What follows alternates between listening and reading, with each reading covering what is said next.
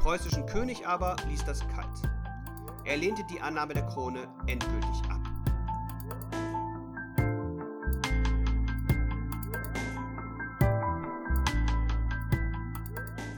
Verfassungsgeschichte der Neuzeit. Der Podcast. Folge 8. Die Revolution von 1848 und die Paulskirchenverfassung. Herzlich willkommen zur achten Folge des Podcasts Verfassungsgeschichte der Neuzeit. In der heutigen Folge geht es um die Revolution von 1848, die keineswegs nur in Deutschland, sondern, ausgehend erneut von Frankreich, fast in ganz Europa, Ausnahme war nicht zuletzt erneut England, einschneidende Wirkung entfaltet hat. In Deutschland kam es durch sie nicht nur zur ersten Verfassungsversammlung in Frankfurt, vielmehr wurde auch die erste und mehr oder weniger auf dem Boden der Volkssouveränität ruhende Verfassung erarbeitet. Sie ist zwar nie in Kraft getreten, sollte aber gleichwohl großen Einfluss auf die weitere Verfassungsentwicklung in Deutschland entfalten. Die Revolution war im Übrigen auch in den anderen Staaten letztlich nicht erfolgreich, führte vielmehr zunächst in ein Zeitalter der Repression und Restauration. Jedenfalls die Demokratiebewegung erlitt insofern einen herben Rückschlag. Die liberalen und demokratischen Ideen aber lebten weiter und setzten sich Stück für Stück durch. Bevor es zur Demokratie kam, stand in der zweiten Hälfte des 19. Jahrhunderts indes in zwei Staaten in Europa zunächst die Einigung zur Nation an. In Italien im Jahr 1861 und zehn Jahre später, im Jahr 1871, auch in Deutschland unter der Führung Bismarcks. Damit ist zugleich geklärt, was den Inhalt der nächsten Folge bilden wird. Bevor wir uns nun aber den Vorgängen nicht nur in der Paulskirche widmen, wie stets der kurze Blick zurück auf die letzte Folge. Auf geht's! Die Verfassungsdebatte ab 1815 war geprägt von einer Auseinandersetzung zwischen einer zunehmend aufkommenden Demokratie- und Nationalbewegung einerseits und den reaktionären, antikonstitutionellen Kräften, die versuchten, die Verfassungsentwicklung zu verhindern wenigstens aber zu verlangsamen und in ihrem Sinne zu beeinflussen andererseits. Auf der einen Seite fand sich vor allem die deutsche Jugend, die in den Befreiungskriegen nicht nur für ein freies, sondern jedenfalls auch für durch eine Verfassung geeintes Deutschland gekämpft hatte. Auf der anderen Seite standen die konservativen Kräfte unter Führung Österreichs und damit vor allem von Metternichs, die angesichts der jugendlichen Bewegungen und damit einhergehender Revolutionsängste in ihren Maßnahmen schrittweise radikaler agierten. Der Deutsche Bund zog sich relativ schnell aus der Debatte um den berühmten Artikel 13 der Bundesakte zurück, sodass dessen konkreter Inhalt zunächst offen blieb und die Ausfüllung mehr oder weniger den Staaten überlassen. Im Hintergrund aber verschärften sich die Auseinandersetzungen vor allem durch eine Radikalisierung der Studentenschaft. Die aufgeheizte Stimmung eskalierte schließlich in der Ermordung des Dramatikers und Schriftstellers August von Kotzebue durch den Jenaer Theologiestudenten Karl Ludwig Sand. In der Folge versuchte Metternich zunächst die Verfassungsbewegung gänzlich durch eine restriktive Interpretation des Artikel 13 der Bundesakte zu stoppen. Als ihm das nicht gelang, initiierte er zumindest ein hartes Vorgehen gegen die liberale Studentenbewegung. Die Folge waren die Karlsbader Beschlüsse, die der Bundestag im Jahr 1819, allerdings in einem mehr als fragwürdigen Verfahren, erließ. Sie schränkten die Presse-, Meinungs- und akademische Freiheit massiv ein und sollten das gesellschaftliche Klima lange Zeit prägen und erreichten damit zunächst auch ihren Zweck. Die liberale Verfassungsbewegung war für etwa ein Jahrzehnt gestoppt. Erst durch die erneuten Vorgänge in Frankreich sollte sich das ändern.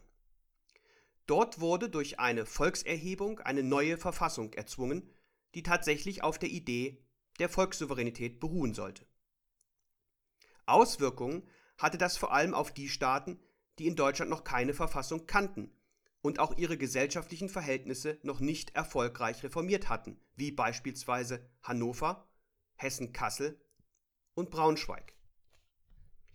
Alle drei Staaten wurden zwischen 1831 und 1833 zu Verfassungsstaaten mit modernen Repräsentativverfassungen. Die Auseinandersetzung der beiden Seiten waren dadurch aber keineswegs beendet. Das Hambacher Fest hatte erneut repressive Maßnahmen zur Folge und auch in den Verfassungsstaaten war der Status quo nicht gesichert, was der hannoversche Verfassungskonflikt mehr als deutlich machte. Der neue König, Ernst August, hatte hier die neue Verfassung einseitig zurückgenommen und durch die vorherige altständische Verfassung ersetzt. Das war der Sache nach nichts weniger als ein Staatsstreich. Weder im Deutschen Bund, der ein Einschreiten wenig später ablehnte, noch an anderen Stellen regte sich dagegen allerdings signifikanter Widerstand. Eine Ausnahme waren die sieben Göttinger Professoren Dahlmann, Albrecht, Grimm, Grimm, Gervinus, Ewald und Weber. Mit ihrer Protestation machten sie Geschichte, verloren aber alsbald auch ihren Posten. Immerhin erhielt Hannover im Jahr 1840 eine neue Verfassung, die allerdings hinter derjenigen von 1833 zurückblieb, aber der Sache nach dem Modell der bereits etablierten süddeutschen Verfassungen entsprach. Den Charakter dieser Verfassung, die die deutsche Verfassungsgeschichte bis zur Weimarer Verfassung prägen sollte, haben wir uns im zweiten Teil der letzten Folge angesehen. Als Folie dienten dabei die zwölf Merkmale des modernen Konstitutionalismus, wie er sich in der amerikanischen Revolution herausgebildet hat. Dabei zeigte sich, dass die deutschen Verfassungen meist sehr umfangreich waren und nicht in einer einzigen Verfassungsurkunde zusammengefasst. Sie ergingen als Gesetz, Verordnung, Edikt, Dekret oder Manifest des Landesherrn, es herrschte mithin große Formunsicherheit. Ein besonderes Erlassverfahren fand sich nicht, ebenso wenig ein spezielles Verfassungsänderungsverfahren, weshalb sich auch der Vorrang der Verfassung und damit auch eine Verfassungsgerichtsbarkeit nicht etablieren konnte. Die Verfassungen waren zwar ihrem Anspruch nach umfassend und universal, allerdings in ihrer theoretischen Konzeption nicht herrschaftsbegründend. Auch wenn sich dies in der Praxis angesichts der fehlenden einseitigen Rücknehmbarkeit der Verfassung nicht weiter auswirken sollte, lag hier doch ein wesentlicher theoretischer Unterschied zur amerikanischen Verfassung. Die Verfassungen etablierten zwar eine repräsentative Körperschaft, die aber meist aus einer adligen und einer Volkskammer bestand und in der Regel kein Initiativrecht hatte. Als alleiniger Gesetzgeber wurde vielmehr der Monarch angesehen, die Körperschaft wirkte als Vertretung der Gesellschaft lediglich an der Staatsgewalt mit, war aber kein Teil derselben. Insofern wurde faktisch auch eine umfassende Gewaltenteilung abgelehnt, wenngleich sich das Parlament vor allem über das Budgetrecht zunehmend eine eigenständige Stellung erarbeitete.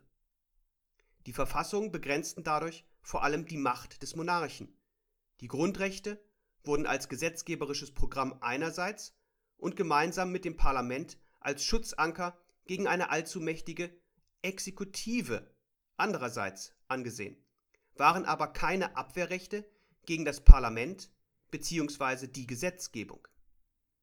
Insgesamt verwirklichten die Verfassungen damit das monarchische Prinzip, das sich nachgerade als das Gegenteil zur Volkssouveränität interpretieren ließ. Damit sind wir am Ende unserer Wiederholung angekommen. Die Revolution der Jahre 1848 und 1849 lief vor dieser verfassungsrechtlichen Folie ab. Seit 1830, der letzten revolutionären Phase in Europa, hatten sich aber erhebliche soziale und gesellschaftliche Veränderungen ergeben, die dazu führten, dass nunmehr auch in Deutschland eine wahrhaftige demokratische und nationale Revolution ausbrach, die allerdings wie praktisch überall in Europa, mit ihren Kernanliegen scheitern sollte. Darum geht es also in der heutigen Folge. Auf geht's! Schaut man auf die einzelnen Vorgänge in Deutschland im Jahr 1848, so kommt umgehend die Frage auf, warum diese diesmal in einer gesamtdeutschen revolutionären Situation enden konnten. Was war anders als im Jahr 1830, wo der ebenfalls von Frankreich ausgehende revolutionäre Funke vor allem in Preußen und Österreich noch nicht gezündet hatte. Warum also jetzt? Was hatte sich verändert? Die Antwort offenbart sich bei einem Blick auf die veränderten gesellschaftlichen und sozialen Verhältnisse, die sich seit den grundlegenden Reformen, die praktisch überall durchgeführt worden waren, ereignet hatten. Zu diesen Veränderungen zählte zum einen ein erhebliches Bevölkerungswachstum. Das mag zunächst überraschen, denn Bevölkerungsentwicklungen werden normalerweise eher in Jahrhunderten und nicht in Jahrzehnten gemessen. In Deutschland aber wuchs die Bevölkerung innerhalb der 30 Jahre seit den Befreiungskriegen um rund die Hälfte, von 23,5 auf 34,5 Millionen. Diese Veränderung war natürlich eine enorme gesellschaftliche und politische Herausforderung.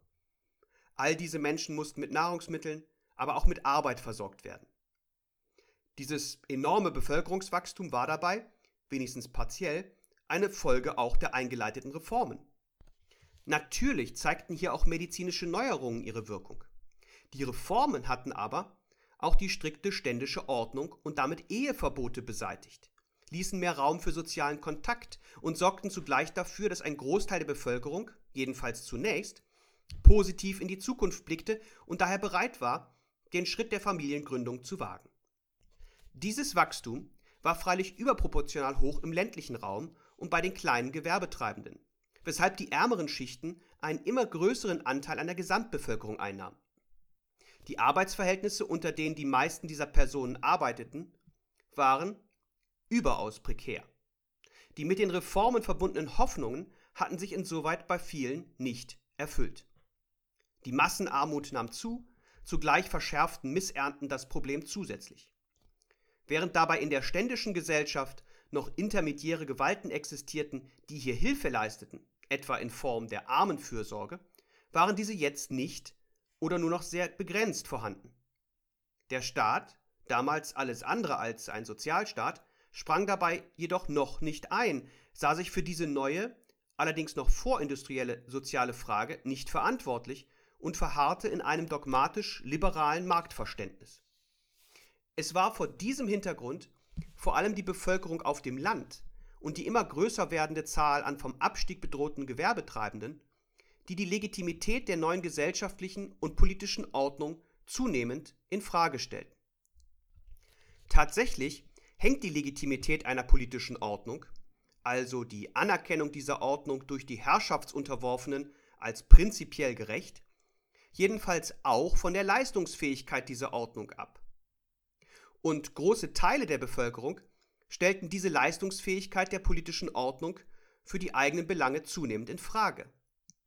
Sie waren arm, hungerten oder drohten jedenfalls alsbald in die Armut und den Hunger zu verfallen. Zugleich sahen sie wenig Chance auf Veränderung dieser Lage, denn die politischen Mitwirkungsrechte waren auch in den konstitutionalisierten Staaten aus ihrer Sicht gering.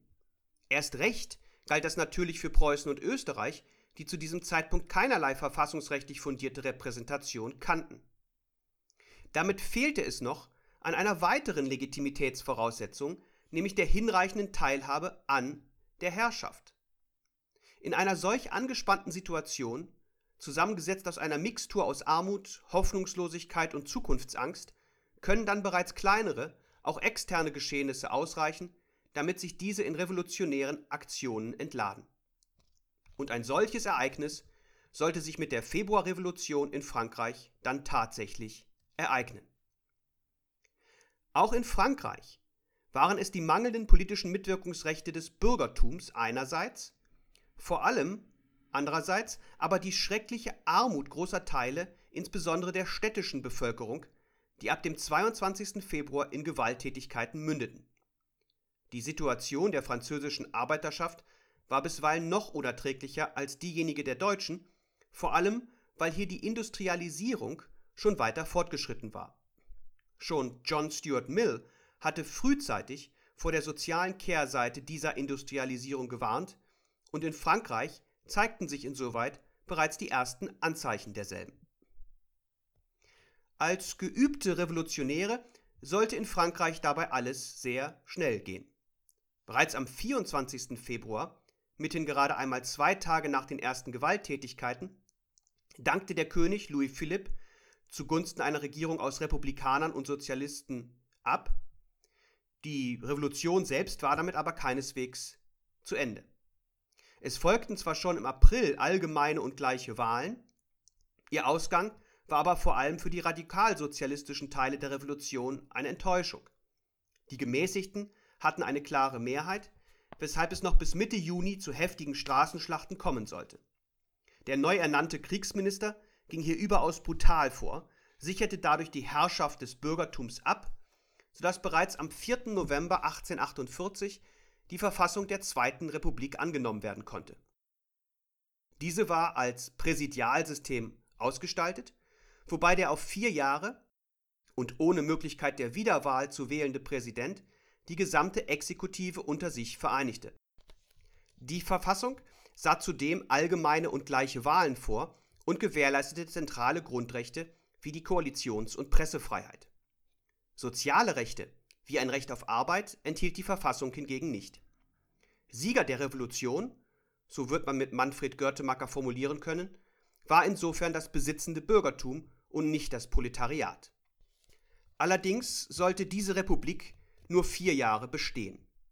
Der erste Präsident, Louis Napoleon Bonaparte, der Neffe des berüchtigten Kaisers von 1804, der sich bei den Wahlen sehr deutlich gegen seine Kontrahenten durchgesetzt hatte und der im Laufe seiner Amtszeit immer mehr Popularität genoss, lehnte es schlicht ab, sein Amt, wie vorgesehen, nach gerade einmal vier Jahren direkt wieder aufzugeben. Der Präsident löste Ende 1851 das Parlament auf, er ließ Anfang 1852 eine neue Verfassung, die starke Ähnlichkeit zur Konsularverfassung seines Onkels aufwies. Das Volk bestätigte dieses Vorgehen in einem Plebiszit und schon im Dezember 1852 ließ sich der neue Machthaber als Napoleon III. zum Kaiser der Franzosen krönen. Auf die Zweite Republik folgte so sehr schnell das Zweite Kaiserreich.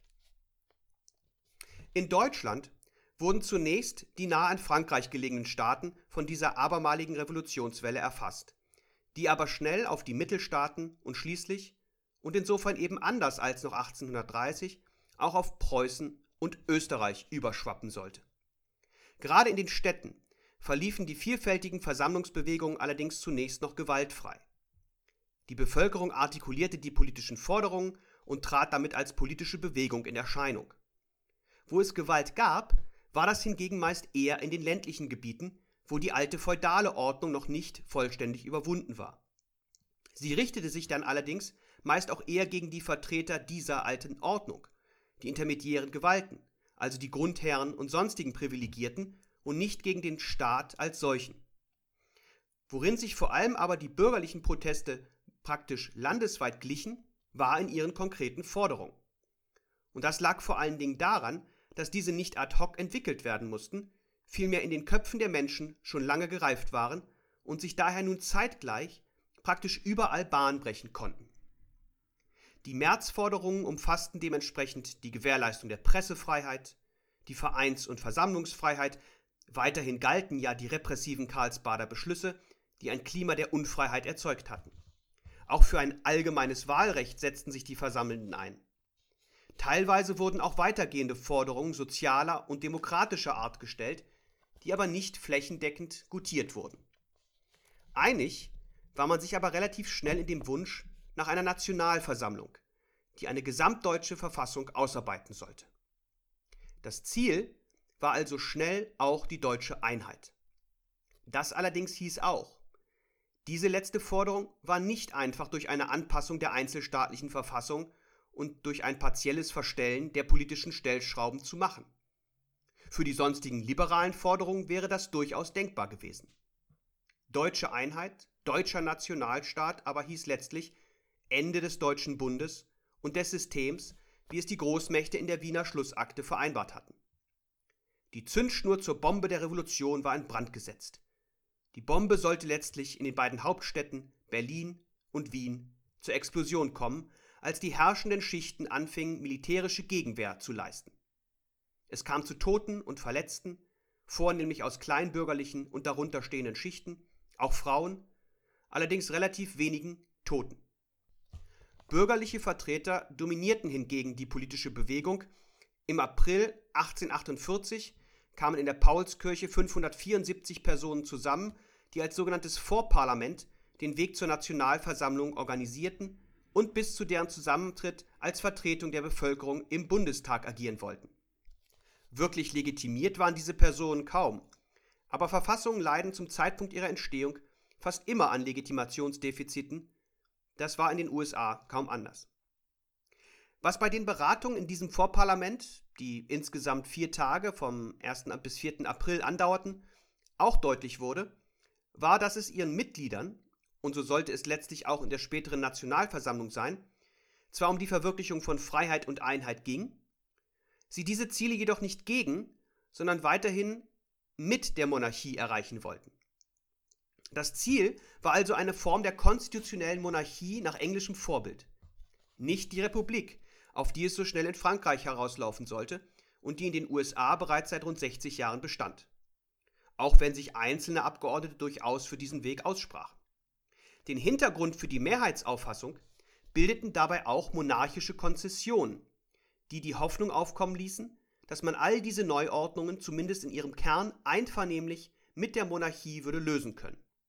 Im Nachhinein war das offenkundig ein naiver und gewaltiger Irrtum. Denn die Konzessionen waren keineswegs Ausdruck eines ernst gemeinten Sinneswandels, die Monarchen waren nicht plötzlich zu Liberalen oder gar Demokraten geworden.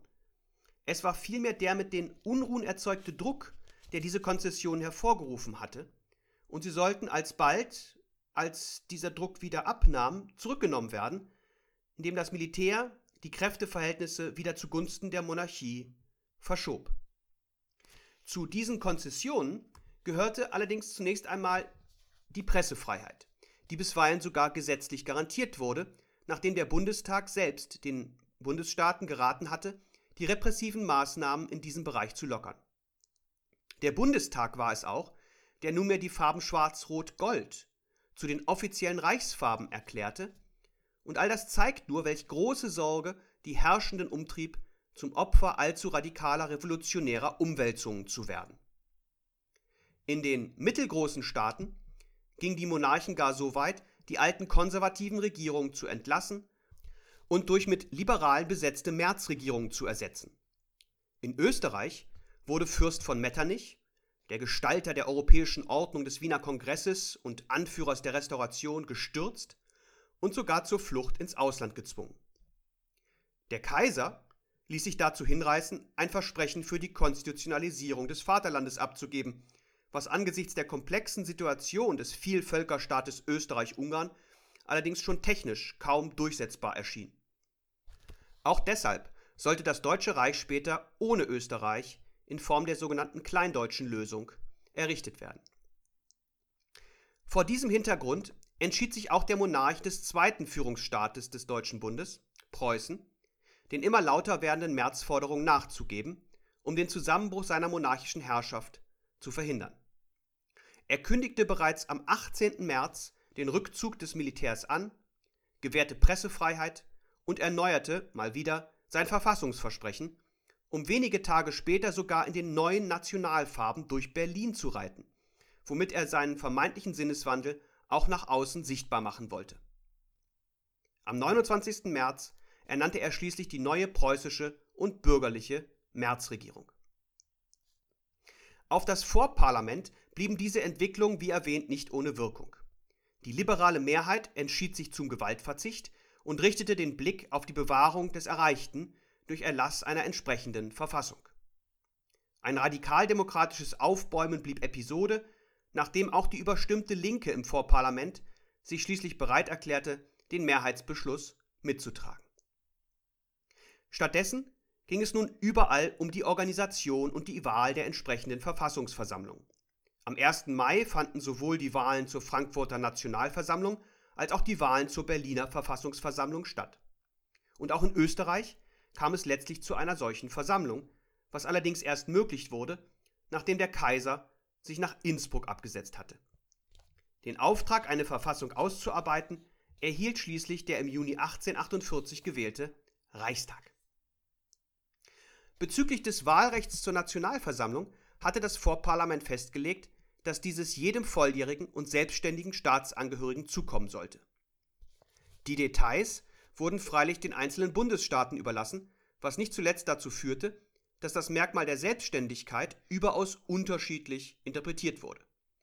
Sieht man davon ab, dass Frauen weiterhin nicht als wahlberechtigt angesehen wurden, handelte es sich gleichwohl um ein überaus fortschrittliches Wahlrecht.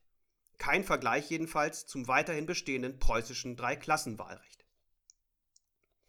In der Nationalversammlung, die vom 18. Mai in der Paulskirche tagte, dominierte dabei das Bürgertum und dabei wiederum die Juristen. Von den 600 Akademikern in der Versammlung waren ganze 491 Juristen. Und tatsächlich sind bis heute sehr viele Juristen in den deutschen Parlamenten vertreten.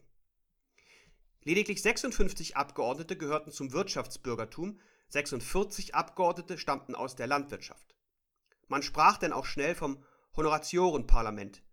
Ernst Rudolf Huber spricht in seiner Verfassungsgeschichte gar von einer Hegemonie der Gebildeten. Dem Adel gehörten gerade einmal 15 Prozent an, und trotz der sozialen Verhältnisse, die die Revolution maßgeblich befeuert hatten, entsprach das wohl durchaus den Vorstellungen der Gesamtbevölkerung, die mit der Führung durch diese Honoratioren durchaus einverstanden war. Natürlich aber hatte das Konsequenzen für die Beschlüsse, die in der Versammlung getroffen wurden. Dass die Verfassung zwar einerseits den Adelsstand formal aufhob, sich andererseits aber letztlich nicht zu einer radikal auf Volkssouveränität gestützten Legitimation durchringen konnte, lag insofern auch an der Dominanz des Bürgertums, das zunehmend begann, sich vor allzu großem Einfluss des neu entstehenden vierten Arbeiterstandes abzusichern. Im Parlament formierten sich die Abgeordneten zu acht Fraktionen. 150 Abgeordnete blieben fraktionslos. Die Fraktionen waren dabei nicht so straff organisiert, wie man es aus den heutigen Parlamenten kennt. Es handelte sich eher um lose organisierte gesellschaftliche Zusammenschlüsse, die aber immerhin ein meist eher knappes politisches Programm verfolgten und sich auch eine Geschäftsordnung geben sollten. Die drei Hauptströmungen links, Mitte und rechts waren dabei weiter aufgefächert. Diese Fraktionen trafen sich jeweils in Frankfurter Lokalen, die in der Folge namensgebend für diese Fraktionen wurden. Deutscher Hof und Donnersberg bildeten die demokratischen Linksfraktionen mit einer Stärke von 15 Prozent. Württemberger Hof und Westenthall gehörten zum linken Zentrum mit 13 Prozent. Das rechte Zentrum mit der deutlichen relativen Mehrheit von insgesamt 34 Prozent bestand aus den Fraktionen Casino, Augsburger Hof und Landsberg. Zu diesen Fraktionen gehörten übrigens auch die ehemaligen Mitglieder der Göttinger Sieben Dahlmann, Albrecht und Jakob Grimm. Mit 6% bildete schließlich die Rechte die kleinste Gruppe. Sie traf sich im Café Milani. Insgesamt war die Nationalversammlung damit linker als die vormärzlichen Landtage. Die Berliner Versammlung war allerdings im Vergleich noch linker. Wie könnte es anders sein? Die Wiener, ebenfalls erwartbar, war rechter. Die Nationalversammlung war insofern aber nicht radikal links, sondern konnte als bürgerlich gemäßigt eingestuft werden.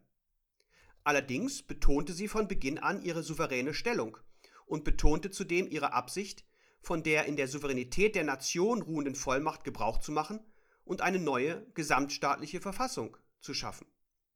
Es ging also von Anfang an keineswegs um eine bloße punktuelle Neuordnung des Deutschen Bundes. Nein, es ging um die Gründung eines neuen deutschen Staates. Und diesen sollte allein die Nationalversammlung zu gründen befugt sein, wie es ihr Vorsitzender Heinrich von Gagern schon in seiner Eröffnungsrede deutlich machte. Auf die Landesfürsten sollte es insoweit nicht ankommen. Eine Prämisse, die nicht nur der preußische König später in Abrede stellte und unter anderem zur Begründung anführte, warum er die Kaiserkrone ablehnte. Gleichwohl, auf den ersten Blick schienen die Voraussetzungen für einen erfolgreichen Abschluss der Revolution erstaunlich gut. Doch zeigten sich bei einem näheren Blick zwei prinzipielle Probleme, die in dieser Form etwa in Frankreich nicht bestanden hatten. Erstens, es gab noch keinen Nationalstaat, der lediglich noch zu konstitutionalisieren gewesen wäre. Es konnte also nicht einfach eine Verfassung für einen bereits bestehenden Nationalstaat entwickelt werden, vielmehr musste zugleich die Einheit erst hergestellt werden. Und das erwies sich schon angesichts der schwierigen Lage Österreichs als kaum lösbar. Der Vielvölkerstaat gehörte ja nur partiell zum Deutschen Bund. Die nicht-deutschen Territorien aber konnten ganz sicher kein Bestandteil eines zu gründenden deutschen Nationalstaates sein. Wie dann aber mit Österreich umgehen? Sollte man Deutschland einfach ohne Österreich gründen? Oder doch nur mit einem Teil, nämlich dem deutschen? Noch schwerer wog indes der Umstand, dass die Nationalversammlung dadurch auf keinerlei nationale Ressourcen zurückgreifen konnte. Der Deutsche Bund war ein allzu loser Zusammenschluss gewesen, dem nicht zuletzt ein schlagkräftiger Verwaltungsunterbau gänzlich fehlte. Mächtig waren allein die Bundesstaaten, und insofern war nun auch der Erzherzog Johann, der von der Nationalversammlung zum Reichsverweser bestellt worden war, darauf angewiesen, dass die Bundesstaaten seinen Anordnungen freiwillig Folge leisteten. Das aber war schon bald nicht mehr der Fall. Die Wahl des Erzherzogs war insofern zwar durchaus geschickt gewesen. Er kam aus Österreich und war auch noch fürstlich, so dass weder der Wiener noch der sonstige Adel wirkliche Opposition gegen ihn leisten konnte. Doch fehlte dem Erzherzog und damit der Revolution insgesamt vor allem die militärische Durchsetzungskraft. Sowohl in Berlin als auch in Wien blieb das Militär an der Seite der Monarchen und sollte am Ende für das Scheitern der Revolution sorgen. Den Revolutionären fehlte insofern auch das Gespür für die Gefahr, die in dieser Sicht vom Militär ausging, gewiss auch, weil sie die Konzessionen der Monarchen falsch verstanden hatten. Statt also frühzeitig das Militär unter die eigene Kontrolle zu bringen, verloren sie sich in bisweilen endlosen Verfassungsdebatten und nahmen gar nicht zur Kenntnis, dass ihnen die Macht in der realen Welt außerhalb Frankfurts immer mehr zu entgleiten drohte. Übrigens, das sei nur am Rande bemerkt, entscheidet sich der Erfolg von Revolutionen auch heute noch meist am Militär. Wechselt es frühzeitig die Seiten vom bisherigen Herrscher zu den Revolutionären, ist das oftmals gleichbedeutend mit dem Sieg der Revolutionäre. Sichtbar ist das aktuell in Venezuela, wo der Präsident Maduro wohl allein deswegen noch an der Macht ist, weil das Militär die Seite bisher eben noch nicht gewechselt hat. Dass viele Staaten bereits Juan Guaido als Präsidenten anerkennen, nützt diesem insofern ohne interne militärische Macht überaus wenig. Damit ging das zweite Problem einher. Es herrschte zwar Einigkeit darin, dass ein deutscher Nationalstaat gegründet werden, aber nicht, wie dieser im Einzelnen aussehen sollte. Sollte es ein föderal oder ein unitarischer Einheitsstaat sein? Und vor allem, sollte er monarchisch oder republikanisch organisiert sein? Letztere Frage sollte dabei letztlich alle anderen Fragen der Staatsorganisation auch deshalb dominieren, weil deren Beantwortung meist auch von dieser abhing. Wer sich für die Republik aussprach, betonte damit die Einheit des Volkes, es kam also kein föderaler, sondern letztlich nur ein unitarischer Staat in Betracht. Auch konnte es dann eigentlich kein Zweikammersystem geben. Das einheitliche Volk wurde vollständig in einer Kammer vertreten, sodass schließlich auch ein Vetorecht der Regierung im Bereich der Gesetzgebung abzulehnen war. Für einen föderalen Staat, der auf monarchischen Einzelstaaten bestand, fehlt es auf der anderen Seite gänzlich an Vorbildern. Wichtig ist allerdings, sich klarzumachen, dass es dabei nicht um die Frage Volkssouveränität bzw. Demokratie oder nicht ging. Wie das englische Beispiel lehrte, war die Monarchie durchaus mit der Demokratie vereinbar. Wenn die Paulskirchenverfassung letztlich an der Monarchie festhielt, kann man sie also nicht per se als undemokratisch brandmarken auch wenn die Legitimationsfrage nicht wirklich geklärt, wahrscheinlich sogar bewusst ein wenig offen gelassen wurde. Angesichts dieser schwierigen Vorbelastung wandte sich die Nationalversammlung zunächst dem halbwegs konsentierten Bereich zu, den Grundrechten. In vielen Bereichen bestand hier in der Tat große Einigkeit. Die Karlsbader Beschlüsse sollten endgültig der Vergangenheit angehören. Es ging um Pressefreiheit, Meinungsfreiheit, Versammlungsfreiheit und so weiter. Uneinigkeit herrschte aber bei den sozialen Fragen des Wirtschaftslebens und möglicher Ansprüche der unteren Klassen, die aber ja zum Ausbruch der Revolution nicht unmaßgeblich beigetragen hatten. Die ganze Debatte zog sich daher auch erschreckend lange hin. Erst im Dezember konnte der Grundrechtskatalog beschlossen werden, der dann allerdings in Form eines Gesetzes unmittelbar und damit noch vor der eigentlichen Verfassung in Geltung gesetzt wurde. Die Grundrechte wurden allerdings weder in Preußen noch in Österreich publiziert und nach zweieinhalb Jahren auch formell wieder aufgehoben. Denn in der Zwischenzeit hatte sich die Gegenrevolution wieder gesammelt und zu neuer Stärke gefunden. Das lag vor allem daran, dass sich die Interessen des Bürgertums und des radikal-demokratischen vierten Standes immer weiter voneinander entfernten. Das Bürgertum suchte daher zunehmend wieder die Nähe der alten Kräfte, um allzu radikale Neuerungen zu verhindern. In Preußen hatte sich zudem gezeigt, dass die Zentralgewalt nicht die notwendige Durchsetzungskraft besaß, um nationale Entscheidungen auch gegen den Willen der großen Staaten umzusetzen. Preußen hatte sich in einem Konflikt mit Dänemark den Weisungen der Zentralgewalt widersetzt und diese gab letztlich klein bei und passte die eigene Beschlusslage derjenigen Preußens an. Das wiederum sahen viele in der Bevölkerung als Verrat an. Es folgten Gewalttätigkeiten und Todesopfer, und auch in Wien sollten bürgerliche und proletarische Interessen immer häufiger aufeinanderprallen. Das aber wussten die alten Kräfte geschickt für sich zu nutzen. Schon im Oktober 1848 nahm der kaiserliche Feldmarschall Fürst Windisch-Grätz in einem blutigen Gemetzel die österreichische Hauptstadt wieder ein, womit die monarchistische Reaktion letztlich die Macht wieder an sich reißen konnte. Am 21. November trat Fürst Schwarzenberg an die Spitze des neuen österreichischen Kabinetts, ein erklärter Befürworter der Restauration. Die schon im Dezember erfolgende Abdankung des Kaisers Ferdinand zugunsten seines gerade einmal 18-jährigen Neffen Franz Josef sollte Schwarzenberg noch mehr Macht verleihen und verstärkte zudem die Abhängigkeit des Hofes von Militär und Bürokratie. Am 4. März löste Schwarzenberg den österreichischen Reichstag auf, oktroyierte eine einheitliche Verfassung die auch die nichtdeutschen Landesteile erfasste und verlangte entsprechenden Raum für die nichtdeutschen Landesteile auch in der in Frankfurt auszuarbeitenden Verfassung. Aus der Sicht der Nationalversammlung war das nicht tragbar. Und somit war dadurch wenigstens eine umstrittene Frage geklärt. Österreich kam als Bestandteil eines zu gründenden deutschen Nationalstaates damit nicht mehr in Betracht. Es blieb allein die kleindeutsche Lösung, für die sich jetzt die große Mehrheit aussprach. Auch in Preußen hatte der König die sich ergebende Chance nicht ungenutzt gelassen. Die Truppen, die noch im März auf Anordnung des Königs die Hauptstadt hatten räumen müssen, kehrten nun schon im November zurück. Zugleich berief der König ein neues konservatives Kabinett unter der Leitung von Graf von Brandenburg ein, dessen Aufgabe es ausdrücklich sein sollte, die Märzrevolution entschieden und siegreich zu stürzen.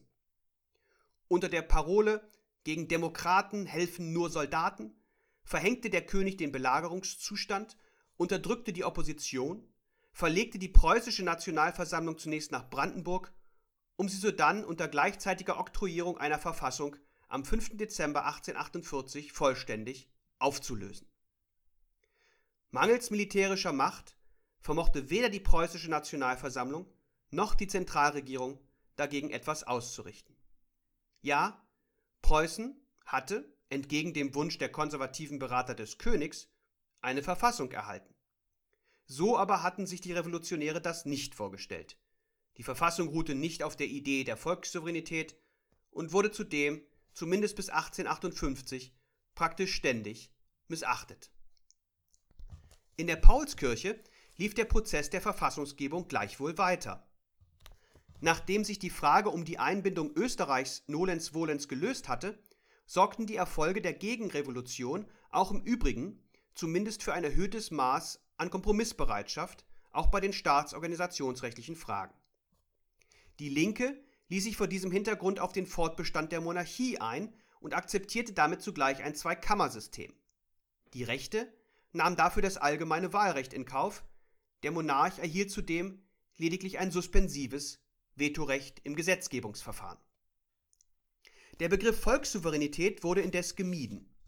Vielmehr wurde diese essentielle Frage nach der konkreten Legitimationsgrundlage der Verfassung wenigstens partiell offen gelassen und spiegelte auch insoweit den Kompromiss zwischen den demokratischen und den liberalen Kräften des Bürgertums. Einerseits hielt insofern die Verkündungsformel fest, dass die Reichsverfassung von der Nationalversammlung beschlossen und verkündet worden war. Auch der Kaiser war damit ein Kaiser von Volkes Gnaden und nicht von Gott eingesetzt. Andererseits war die Monarchie aber erblich und ging zudem mit erheblichen Hoheitsrechten einher. Und an diese Verfassungslage waren alle Beteiligten nach ihrem Erlass gebunden. Hier lag insoweit ein entscheidender Unterschied etwa zur heutigen Monarchie in Großbritannien, die ja ebenfalls eine Erbmonarchie ist. Der Monarch, bereits seit fast sieben Jahrzehnten natürlich Queen Elizabeth II., hat in diesem System mittlerweile aber im Kern repräsentative Aufgaben und agiert auch im Übrigen unpolitisch. In der Paulskirchenverfassung war das für den deutschen Kaiser gewiss nicht der Fall. In dieser Form jedenfalls wurde die Verfassung am 27. März mit einer Mehrheit von 267 zu 263 Stimmen beschlossen und bereits am 28. März 1848 verkündet. Schauen wir uns diese Verfassung nun also ein wenig genauer an.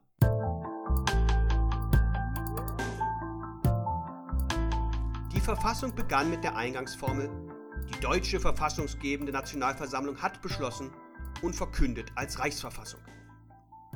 Es folgten sieben in Artikel gegliederte Abschnitte mit insgesamt 197 Paragraphen, die sämtliche Fragen der Staatsgewalt und deren Aufteilung auf das Reich und die Länder regelten. Das Reich war insoweit als moderner Bundesstaat konzipiert, die Länder waren über das Staatenhaus an der Gesetzgebung beteiligt. Die einzelnen Abschnitte hatten folgenden Inhalt. Abschnitt 1 Das Reich. Dieser bestand nur aus einem Artikel mit fünf Paragraphen, die territoriale und Anwendungsfragen regelten. Zudem machte Paragraph 5 den Bundesstaatscharakter deutlich. Danach behielten die einzelnen deutschen Staaten ihre Selbstständigkeit, soweit sich nicht durch die Reichsverfassung etwas anderes ergab. Wie heute in Artikel 30 Grundgesetz bestimmte er zudem, dass die Staaten alle Hoheiten und Rechte besitzen, soweit diese nicht explizit auf die Reichsgewalt übertragen worden sind. Abschnitt 2 Dieser behandelte denn auch ausführlich die Bereiche, die nicht mehr von den Staaten, sondern vom Reich wahrgenommen werden sollten. Er enthielt insgesamt 14 Artikel. Der Reichsgewalt oblag danach die völkerrechtliche Vertretung des Reiches, sie war alleiniger Inhaber der Militärgewalt und entschied ausschließlich über Krieg und Frieden. Die folgenden Artikel enthielten die verschiedenen Gesetzgebungsbefugnisse der Reichsgewalt, wie Eisenbahn, Schifffahrt, Zoll, Post und Münzwesen und Maße. Die Reichsgewalt war zudem dafür zuständig, den Reichsfrieden zu wahren und hatte die Oberaufsicht über die allen Deutschen verbürgten Rechte. Der folgende Abschnitt regelte in drei Artikeln das Reichsoberhaupt. Dieses war danach einem der regierenden deutschen Fürsten zu übertragen. Auch wenn Preußen hier nicht explizit genannt wurde, kam insoweit nur der preußische König in Betracht, nachdem Österreich am Reich nicht beteiligt war. Das Oberhaupt sollte den Titel Kaiser der Deutschen tragen. Die Kaiserwürde war erblich und sollte im Mannesstamme nach dem Recht der Erstgeburt vererbt werden. Der Kaiser selbst war unverletzlich und übte die ihm übertragene Macht durch von ihm ernannte Minister aus. Seine Regierungshandlungen bedurften sämtlich der Gegenzeichnung. Er nahm die völkerrechtliche Vertretung des Reiches wahr, erklärte Krieg und Frieden. Er hatte zudem das Recht, den Reichstag, das Gesetzgebungsorgan, einzuberufen und konnte das Volkshaus also die zweite Kammer des Reichstages, jederzeit auflösen. Und auch im Übrigen war der Kaiser Inhaber aller Regierungsgewalt, sofern diese der Reichsgewalt übertragen und dem Reichstage nicht zugewiesen waren. Von einer repräsentativen Funktion des Kaisers konnte man insofern offenkundig nicht sprechen. Der Kaiser war vielmehr das zentrale Exekutivorgan des Reiches. Der vierte Abschnitt behandelte den Reichstag, der danach aus zwei Häusern, dem Staatenhaus und dem Volkshaus, bestand. Das Staatenhaus wurde aus Vertretern der deutschen Staaten gebildet, die Zahl der Vertreter wurde in 87 explizit aufgelistet. Preußen hatte 40 Vertreter, Hamburg nur einen. Aufgelistet war auch Österreich mit 38 Vertretern, allerdings listete der folgende Absatz eine veränderte Mitgliederzahl für einige andere Staaten auf, solange die deutsch-österreichischen Lande an dem Bundesstaate nicht teilnahmen. Ganz hatte man die Hoffnung auf die großdeutsche Lösung aber offenkundig noch nicht aufgegeben. Die einzelnen Mitglieder waren in den deutschen Staaten zur Hälfte von der Regierung und zur anderen Hälfte von der jeweiligen Volksvertretung zu ernennen. Damit aber war klar, dass auch die deutschen Staaten eine solche Volksvertretung haben mussten. Und selbst da wo nur ein Mitglied für das Staatenhaus vorgesehen war, wie etwa in Hamburg, war die Volksvertretung zu beteiligen. In diesen Fällen hatte die Regierung drei Kandidaten zu benennen, von denen einer dann von der Volksvertretung gewählt wurde. Man nahm die Beteiligung des Volkes also ernst. Die Mitglieder des Staatenhauses wurden für sechs Jahre gewählt. Jeweils nach drei Jahren sollte die Hälfte ersetzt werden, um eine gewisse Kontinuität zu gewährleisten. Im Unterschied zu den Mitgliedern des heutigen Bundesrates genossen aber auch diese Mitglieder ein freies und kein imperatives Mandat. Das hielt 96 insoweit explizit für beide Häuser fest. Das Volkshaus bestand nach 93 aus den Abgeordneten des deutschen Volkes, die nach 94 zunächst auf vier, dann auf drei Jahre zu wählen waren. Die Wahlgrundsätze enthielt die Verfassung allerdings nicht, vielmehr verwies sie insoweit auf das Reichswahlgesetz. In diesem war aber das allgemeine, gleiche, direkte und geheime Wahlrecht vorgesehen. Allerdings nicht für Frauen.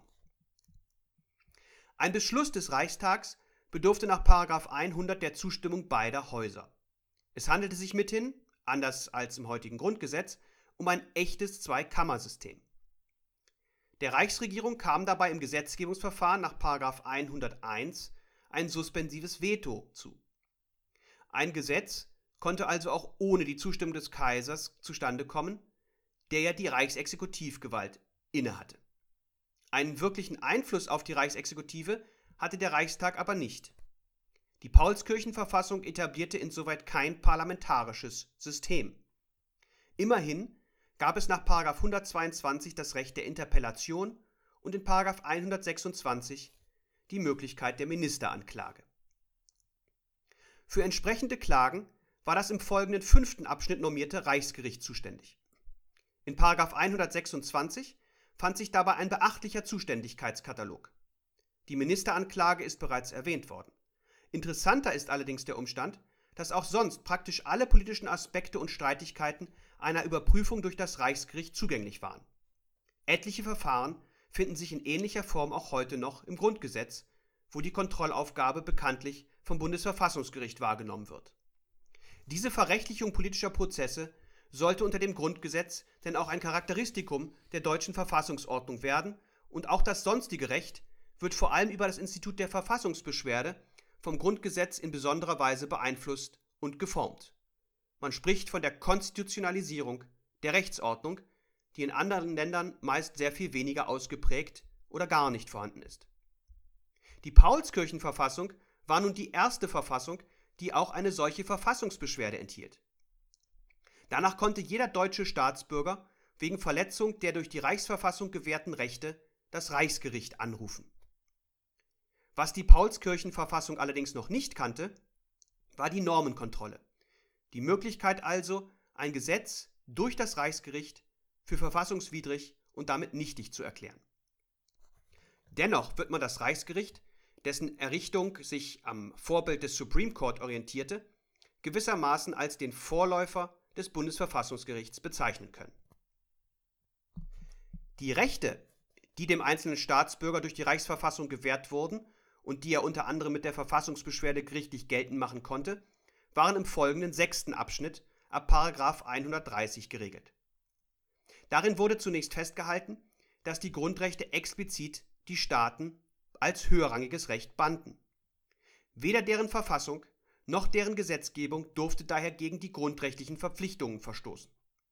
Das war eine erhebliche positivrechtliche Aufwertung der Grundrechte. Und auch die Befugnisse der Reichsgewalt im Hinblick auf die Beschränkung der Grundrechte waren in den einzelnen Regelungen jeweils explizit festgehalten. Inhaltlich war dieser Grundrechtskatalog, der in dieser Form ja einfach gesetzlich bereits in Kraft gesetzt war, zunächst auf die endgültige Abschaffung der ständisch-feudalen Ordnung gerichtet. Es wurde Rechtsgleichheit hergestellt. So hielt 137 unter anderem fest, vor dem Gesetze gilt kein Unterschied der Stände. Der Adel als Stand ist aufgehoben. Alle Standesvorrechte sind abgeschafft. Im Übrigen wurden die Freiheitsrechte massiv ausgeweitet, zahlreiche Formulierungen finden sich in ähnlicher Form noch heute im Grundgesetz. Lesen Sie doch einfach einmal die ersten 19 Artikel des Grundgesetzes und im Anschluss den Abschnitt über die Grundrechte in der Paulskirchenverfassung. Was dabei allerdings auch auffällt, die Paulskirchenverfassung enthielt praktisch keine sozialen Rechte oder Ansprüche. Die sich stetig verschärfende soziale Frage, 1848 war nicht zuletzt auch das kommunistische Manifest verfasst worden, wurde mithin nicht angegangen, Vielmehr glaubten die bürgerlichen Vertreter der Nationalversammlung vollends und weiterhin an die Selbstheilungskräfte des Marktes. Gewährt man die Freiheit, wird sich der Rest schon geben.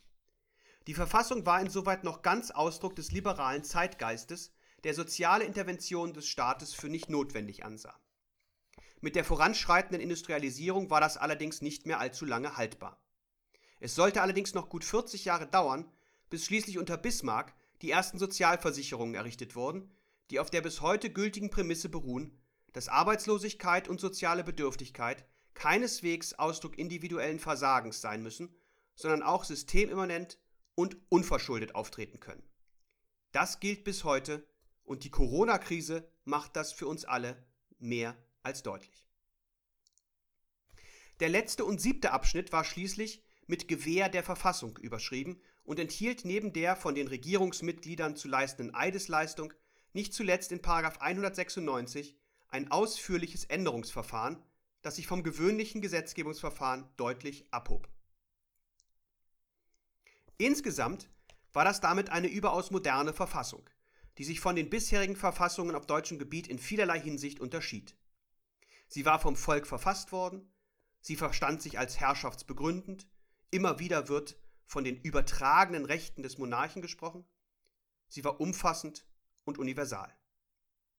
Sie kannte eine vergleichsweise starke Verfassungsgerichtsbarkeit, etablierte ihren Vorrang zumindest gegenüber den Einzelstaaten ausdrücklich und etablierte zudem einen erstaunlich umfassenden Grundrechtsschutz der deutschen Staatsbürger. Die Stellung des Monarchen blieb stark, allerdings war er gerade im Bereich der Gesetzgebung zum Mitgesetzgeber geworden, der im Konfliktfall gegenüber dem Reichstag formal sogar den kürzeren zog. Angesichts der Vorgänge in Preußen und Österreich und dem allgemeinen Erstarken der Gegenrevolution war es zu diesem Zeitpunkt allerdings bereits sehr unwahrscheinlich, dass diese moderne Verfassung eine Chance auf Realisierung haben würde. Gleichwohl wählte die Versammlung der Paulskirche den preußischen König Friedrich Wilhelm noch am 28. März 1849 mit 290 zu 248 Stimmenthaltungen zum deutschen Kaiser. Dieser hielt von der ihm angetragenen Krone jedoch wenig, obwohl seine Regierung ihm sogar zur Annahme derselben geraten hatte.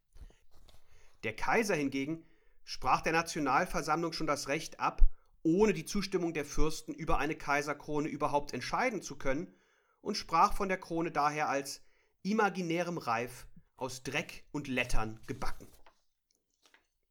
Am 3. April empfing der König gleichwohl eine Delegation der Nationalversammlung, verwies aber etwas verklausuliert auf die fehlende Zustimmung der Landesfürsten, was letztlich nicht anders als Absage gewertet werden konnte. Zwar sollten sich in der Folge tatsächlich einige Landesfürsten für die Verfassung aussprechen. Den preußischen König aber ließ das kalt. Er lehnte die Annahme der Krone endgültig ab.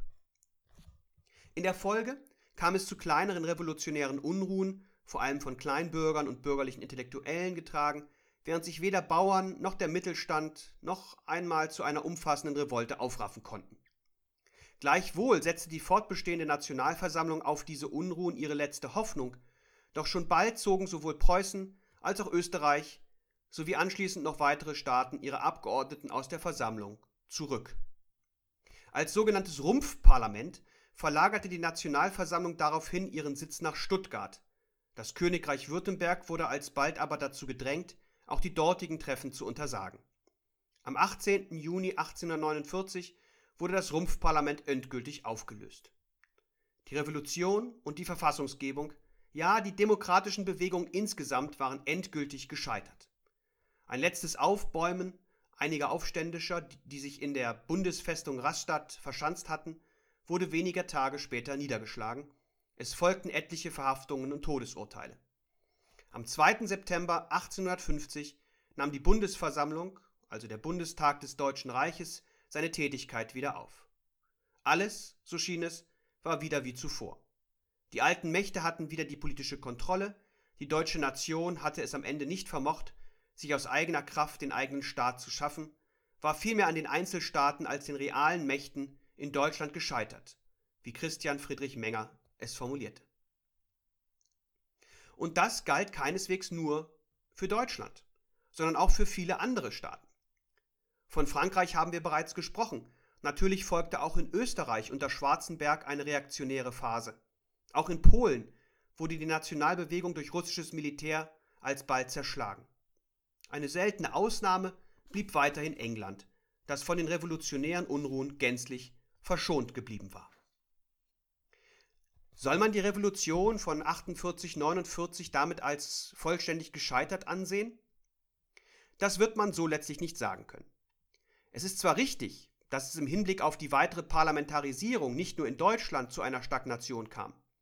Insoweit hatte sich das monarchische Prinzip vorerst weitgehend durchgesetzt.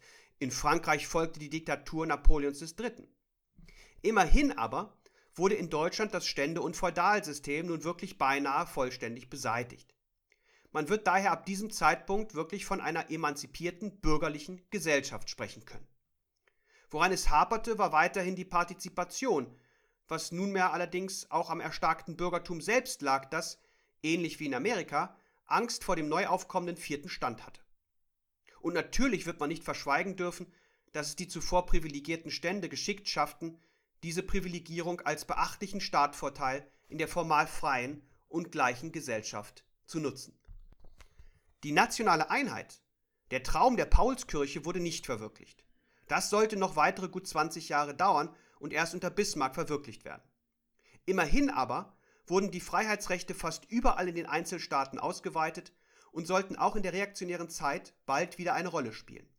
Und selbst Österreich kehrte 1861 und 1867 in den Kreis der Verfassungsstaaten zurück. Allein in Mecklenburg sollte das altständische System noch bis zur Weimarer Verfassung überdauern. Der Umstand aber, dass Preußen ab 1848 ebenfalls eine Verfassung erhalten hatte, machte es letztlich erst möglich, dass es sich wieder als Führungsnation des Deutschen Bundes etablieren und damit am Ende unter Bismarck auch die deutsche Einigung vorantreiben und vollenden konnte. Auch an anderen Stellen wie der Justiz kam es zu Modernisierungen, die auch als Erbe der Revolution angesehen werden können. Der Liberalismus präsentierte sich damit nun vornehmlich als Wirtschaftsliberalismus. Man zog sich ins Private, ins Geschäftliche zurück, während der politische Liberalismus zunächst erlahmte. Ökonomisch gab es ja nun auch genug zu tun. Die Industrialisierung kam in Deutschland erst jetzt in Schwung und band die liberalen Kräfte. In Österreich und auch in Sachsen wurde 1859 bzw. 1861 die Gewerbefreiheit eingeführt. Freiheit hieß jetzt vornehmlich Freiheit vom Staat aber nicht mehr Freiheit zum Staat in Form gemeinsamer Freiheitsgestaltung. Auch heute bildet ja diese Abwehrfunktion eine der zentralen Grundrechtsfunktionen unter dem Grundgesetz.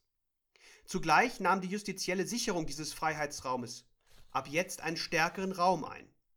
Auch hier liegen insofern die Wurzeln der Konstitutionalisierung der Rechtsordnung, von der wir bereits gesprochen haben. Der Staat sah sich als Hüter des Gemeinwohls, Pluralität gab es auf der gesellschaftlichen, aber eben nicht auf der staatlichen Ebene, wo sie als Zersetzung der einheitlichen Staatsgewalt interpretiert wurde. Mit der Demokratisierung und Pluralisierung auch der staatlichen Ebene und der Entwicklung des modernen Wohlfahrtsstaates sahen denn auch bekannte spätere Staatsrechtler wie Karl Schmidt und Ernst Forsthoff das Ende des modernen Staates gekommen. Die Epoche der Staatlichkeit geht jetzt zu Ende. Darüber ist kein Wort mehr zu verlieren, formulierte Karl Schmidt etwa bereits im Jahr 1932. Richtig ist das nur, wenn die strikte Trennung zwischen der staatlichen und der gesellschaftlichen Ebene einerseits und die Einheitlichkeit der Staatsgewalt andererseits zu den unbedingten Essentialia moderner Staatlichkeit zählen. Überzeugend ist das kaum.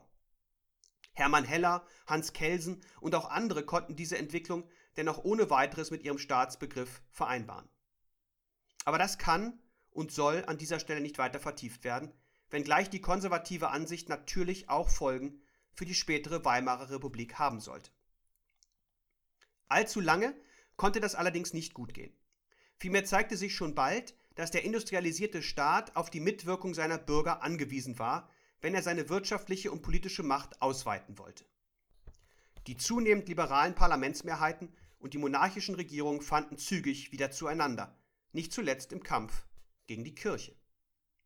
Mit Hans Bold wird man damit festhalten können. Betrachtet man die Revolution von 1848 aus dieser Perspektive, so erscheint sie nicht als ephemeres Ereignis und rasch gescheitertes Unternehmen, sondern als ein vorwärtstreibendes Moment innerhalb der seit Beginn des Jahrhunderts zwischen Fortschritt und Reaktion oszillierenden Bewegung der Gesellschaft. Und wie diese Oszillation weiterging, sehen wir in der kommenden Woche. Jetzt aber sind wir zunächst einmal am Ende unserer heutigen Folge angekommen. In der nächsten Woche beschäftigen wir uns dementsprechend mit der zweiten Hälfte des 19. Jahrhunderts und werden uns dabei anschauen, wie es zwar nicht zur Errichtung eines demokratischen Staates, aber immerhin zur Errichtung eines deutschen Nationalstaates kam. Die Nationalbewegung, die immer auch einen Teil der liberalen Bewegung ausgemacht hatte, sollte nämlich 1861 erst in Italien und 1871 dann endlich unter Bismarck auch in Deutschland erfolgreich sein. Wie das ablief und insbesondere wie die Verfassung des ersten Deutschen Reiches strukturiert war, widmen wir uns dementsprechend in der nächsten Folge. Hier noch ein Blick auf die Show Notes. Zum einen möchte ich da erneut auf das umfassende Werk von Heinrich August Winkler verweisen, Der lange Weg nach Westen, das auch die Revolutionsepoche vom Vormärz bis zu ihrem Scheitern ausführlich behandelt. In einem einbändigen Werk, das 2016 bei CH Beck erschienen ist, hat Winkler zudem eine Einführung in die Geschichte des Westens vorgelegt, die auch die uns interessierende Epoche anschaulich behandelt. Wer mehr wissen will, kann aber natürlich auch auf die vierbändige Version Geschichte des Westens zurückgreifen. Michael Stolleis, der große Verfassungshistoriker, hat zudem eine mehrbändige Geschichte des öffentlichen Rechts verfasst. In Form einer Zusammenfassung hat er im Jahr 2014 eine knappe und wunderbar lesbare Einführung vorgelegt, die die Geschichte des öffentlichen Rechts seit dem 16. Jahrhundert in Deutschland nachzeichnet. Zuletzt der Hinweis auf einen von mir herausgegebenen Band mit dem Titel Legitimität in unsicheren Zeiten. Wir haben in dieser Folge kurz auch über die Legitimitätsvoraussetzungen gesprochen. Nur ein legitimer Staat, also ein solcher, der von den Herrschaftsunterworfenen als prinzipiell gerecht anerkannt wird, wird langfristig bestehen können. Welche Voraussetzungen diese Legitimität hat, untersuchen unterschiedliche Autoren aus einer interdisziplinären Perspektive in diesem im Jahr 2019 bei Morsiebeck erschienenen Band. Liebe Studierende, damit wie immer alles Gute und bleiben Sie gesund.